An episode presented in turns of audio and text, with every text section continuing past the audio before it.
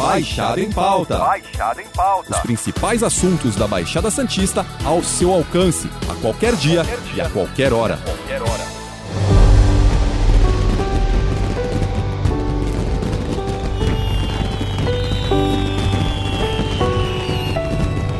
Praia Grande anunciou novidades para esta temporada de verão. Vão ter shows, outras apresentações culturais e também atividades esportivas. Mais de 20 atrações culturais entre shows, arenas de esporte e lazer. O verão da Praia Grande será assim, com muitas atrações voltadas para moradores e turistas. Nós vamos ter shows para agradar todo o público: sertanejo, samba, pop rock, né?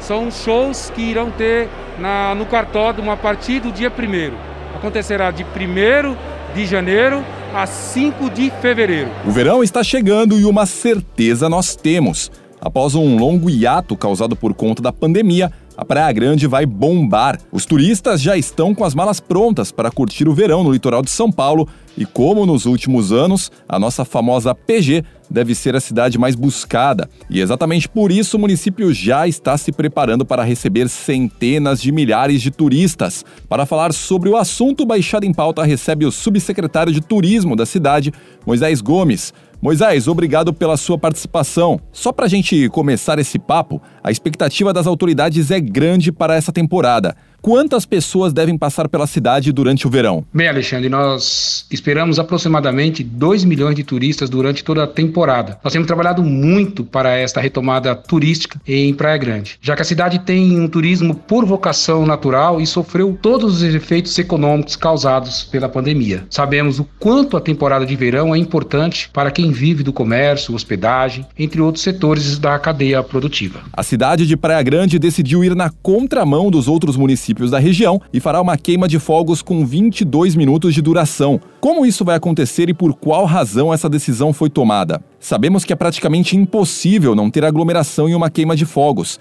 Até por ser a única cidade, se o tempo colaborar, os quatro pontos deverão ficar lotados.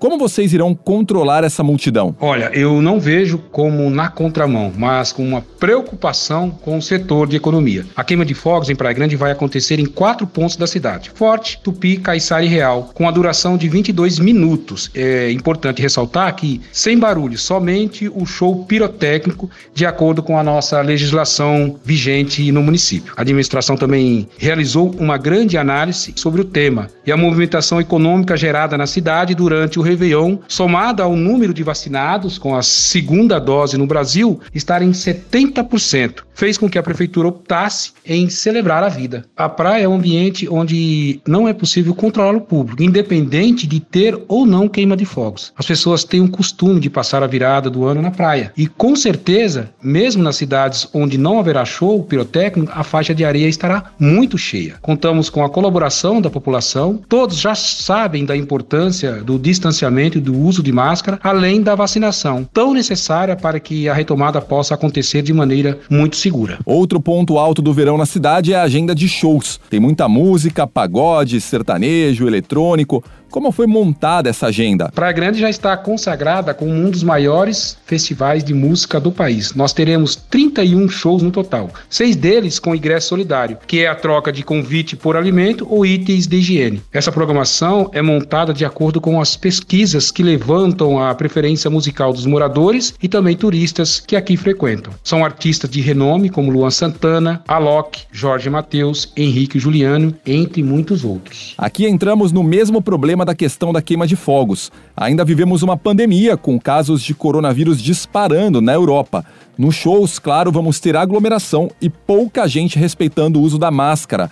Já era hora de flexibilizar tanto assim? Seguimos todas as orientações do Plano São Paulo. É claro que ainda estamos em pandemia, porém nós temos mais de 70% da população brasileira vacinada, vencendo assim em diversos países. A retomada das atividades precisa acontecer com cautela e consciência por parte da população. Aqui em Praia Grande, durante a temporada de verão, a cidade tem um aumento de 30% em geração de empregos e esse fator precisa ser levado em consideração. Mudando um pouco de assunto, todo mundo sempre toca no ponto da segurança da cidade. Há muitos assaltos na Orla, por exemplo. A segurança para essa temporada será reforçada? Então, Alexandre, a Baixada Santista vai receber cerca de 3 mil policiais militares na Operação Verão. Recentemente eu tive uma conversa com o comandante do Cordop, coordenador operacional da Polícia Militar de São Paulo, Coronel Rogério Silva Pedro, e ele me deu este dado. Portanto, ressaltar que desses 3 mil policiais que virão para a região, 500 ficam na cidade de Praia Grande durante a temporada. Além dos 400 guardas civis municipais que nós temos aqui no município. A Guarda Municipal de Praia Grande é uma das mais preparadas do país e elas trabalham de forma armada. Todos terão férias e folgas suspensas nesse período e nós temos também 3 mil câmeras de segurança e toda a estrutura tecnológica que Praia Grande oferece e é pioneira na região. Moisés, para a gente finalizar,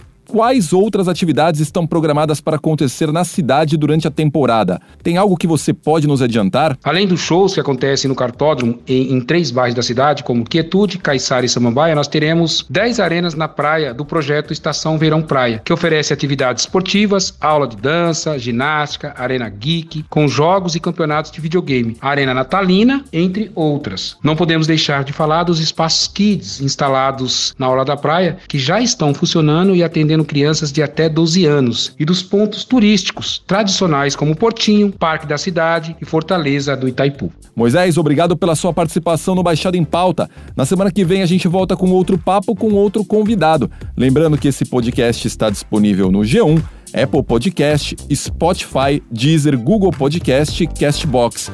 Nos aplicativos existe a opção para você assinar esse podcast e receber um aviso sempre que um novo fica disponível. Eu sou Alexandre Lopes e encerro Baixada em Pauta por aqui. Até o próximo. Tchau. Baixada em Pauta. Baixada em Pauta. Os principais assuntos da Baixada Santista ao seu alcance, a qualquer dia, qualquer dia. e a qualquer hora. Qualquer hora.